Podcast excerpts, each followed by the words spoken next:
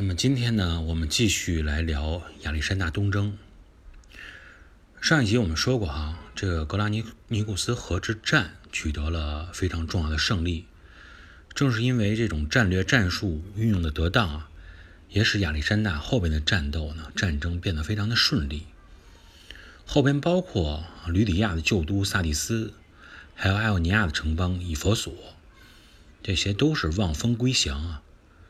都归顺了亚历山大。那么亚历山大需要做的呢，就是保证他前进的道路上每一个节点都能够是征服，并且最终保证他的安全的。那么在前进的过程中呢，那么有一个地方让这个亚历山大大军啊暂时阻止了他前进的脚步。这个地方就是艾奥尼亚的中心城市。中心城邦米利都，尽管说这个城邦啊，实际上是当年希波战争的一个导火索。我们在希波战争中也提过这个城市。那么它也是最先呃起兵来反抗波斯入侵的。那么按说呢，它应该归顺这个亚历山大是非常顺畅的。但有一个原因就是说，它这个城市是属于这种导火索的性质。又是双方呢这种必争之地，所以常年过来啊，他一直属于这种生活在这种夹缝中，在夹缝中生存以后啊，导致这个米都人啊，在选择的时候他更加慎重，他不会那么轻易的说啊，我跟你这个希腊，或者说我归顺于这个波斯，他反复的被占领啊，被这种呃在夹缝中摇摆的时候，他就觉得我还真不好说。那么波斯人自然也知道米利都在阿里艾奥尼亚本身的重要性，所以呢，波斯人还跟这个米利都承诺啊，我们还将派强大的海军来支援你们，你们不要去投降希腊。说是一种承诺，那么看起来呢，其实又是一种威胁。那意思就是说，你要是投降了亚历山大，那我但凡要是反攻成功的话，那么你有可能遭到一些。包括屠城啊、清洗的这些威胁，所以米利都人呢没办法，陷入了这么一个两难的境地啊。一边是马其顿大军压境，另一边又是这个波斯人有可能反攻倒算。那么在这种情况下，对于他们来说，最理想的选择就是保持中立。但是他想保持中立，但是他这种手鼠两端的做法，实际上是犯了亚历山大的大忌，他是非常讨厌这种做法的。所以呢，亚历山大当接到米利都人非常诚实的跟他说：“我们能不能选择中立啊？”这种请求的情况下，还是坚决决定包围米利都城。那么，为了进一步来切断米利都人的海上交通线。那么希腊这边呢，有一支一百六十艘战舰所组成的海军，也是进驻到了与米利都相邻的一个岛上，叫拉德岛。今天你要再去看这个拉德岛，已经找不到了。嗯，虽然时间呢，并从整个地球的历史上看，并不是非常的长，但是毕竟呢，沧海桑田，米利都啊，北部的这些海湾，基本上今天呢。已经变成了农田。那之所以为什么要提这个拉德岛，就是因为当年波斯海军击败雅典、艾奥尼亚海军的这个海战，以及在希波战争中啊，希腊联合海军歼灭了波斯残余舰队的这个海战，在公元前的呃四百七十九年发生的这个海战，都是发生在米利都相邻的这个海域上。那么提到这一点，就是说。想说明这米利都的选择呀，这米利都的位置对于爱琴海的制海权确实是非常之重要。那么在亚历山大围城之后的大概第三天，啊，有四百多艘战舰组成的波斯海军，正如他们承诺的一样，真的前来增援了。但是因为希腊人啊已经控制了米利都的地区的这些港口。所以波斯舰队啊没法直接登陆，通过登陆的方式来支援米利都。那么按照以往的经验呢，这个时候双方就需要一场海战来决定大家的命运。但亚历山大呢非常聪明啊，也十分清楚，本身自己的海军船只又少，水手在海上的经验又不足。相比较，再看波斯海军啊，拥有大批来自腓尼基、希腊、塞浦路斯等海洋地区的这些船只和水手。那么一旦开战，那么海战不胜的情况下，啊，将会极大的影响希腊诸城邦的这种稳定。啊，雅典、斯巴达虽然都已经啊归顺了亚历山大，但实际上亚历山大心里很清楚啊，他们对亚历山大以及他的这个马其顿王国。并不是真心的归顺。你亚历山大东征事业啊，顺顺利利没问题。一旦你的东征事业说受到了挫折，后院起火的可能性是不可避免的。那么正是因为从这种军事政治上的考虑，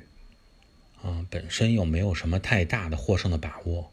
所以亚历山大呢，没有允许本身这个他这海军是想急于建功啊。说这个立个这个军令状，建个功，他没有允许啊这些急于建功的海军进行出击，而是将这个海军变成了一支啊啊类似于要塞舰队的这种啊编制的啊这种战术，就是说他要坚守港口啊，你只是需要协助陆地防御，你的职职责和任务就是这一点。那么后来呢，为了逼走这个波斯舰队啊。亚历山大还曾经派军队啊去骚扰、侵袭这个波斯海军的停靠地，所以在这种情况下，波斯人最后没有如愿以偿的发动一场海上决战，同时呢，他又不得不远离陆地啊，防止这种侵犯和骚扰啊，获得沿岸岛屿的这种补给啊，基本上也处处于这种不可能的状态了。那么呢，得不到波斯人增援的这美丽都城。在没过几天以后，就被亚历山大攻破了。随后呢，亚历山大呢又在艾奥尼亚南部的港口城市，啊，叫一个哈里卡纳索斯的一个地方，进行了一场围城战，也取得了胜利。那么，在这么两场战役以后，嗯，波斯帝国在小亚细亚境内呢，基本上就再也没有组织过有效的防御。实际上，这两场战役给亚历山大也带来了很大的启示。他觉得说，啊，那看来就是说我只要说能牢牢控制住前进道路上的每一个港口，然后呢，让对手没法去靠岸补给，那他就算有再强大的海军，也根本发挥不了他的作用。那确实也是如此，在后边的这个南部港口城市这种围城战胜以后，那么这两次战役成功以后。波斯海军最后能做的，就只能是剩下把自己一些残余部落呀、残军运走，或者是说将爱琴海那些倒向亚历山大的岛屿呢，作为他们的攻击目标，时不时进行攻击骚扰一下，也只能做的就这些事儿了。那么对于亚历山大来说呢，后边就更加顺利一些。本身他这支远征军啊，人数也不是特别的多。大概呢，一直维持在三万人左右这么一个规模，那么就完全可以做到以战养战啊，和战胜了一个地方，然后获得的资源就足够这远征军来这个呃补充他的供给了。那么对于制海权的争夺呢，也不是那么迫切，但问题就是波斯海军在他的后方还是存在的，所以对亚历山大远征整个的这个是处于一个威胁、战略威胁的这么一个情况。没有消除，所以要想消除这么一个威胁，那么亚历山大实际上真正理想状态下啊，就是他要夺取所有的港口。那么也许我们会说他这个想法啊，相对来说比较疯狂，有这种想法。但亚历山大确实是这么做的，甚至于为了集中资源，亚历山大把这海军给解散了。当时这海军实在是，嗯，需要消耗的这个太多。所以完全依靠就是他的陆军来进行攻坚，啊，征服了小亚细亚半岛西南沿海的这个埃奥尼亚啊、卡里亚以后，还包括吕基亚、潘菲利亚这些沿海板块，也相继的是纳入了马其顿的版图。呃，需要说明的就是说，与当年帮助艾奥尼亚重返希腊是不一样的。亚历山大这一次并不是纯粹说以一种解放者的面目来出现在亚洲的，啊，这些被亚历山大军团征服的亚洲地区啊，在政治结构上它没有进行太多的变化，甚至于我们可以看到，大部分地区的总督还是坐在原来的位置位置上啊，继续帮助亚历山大管理新的帝国而已啊，他没对你整个结构进行这种啊这种改变。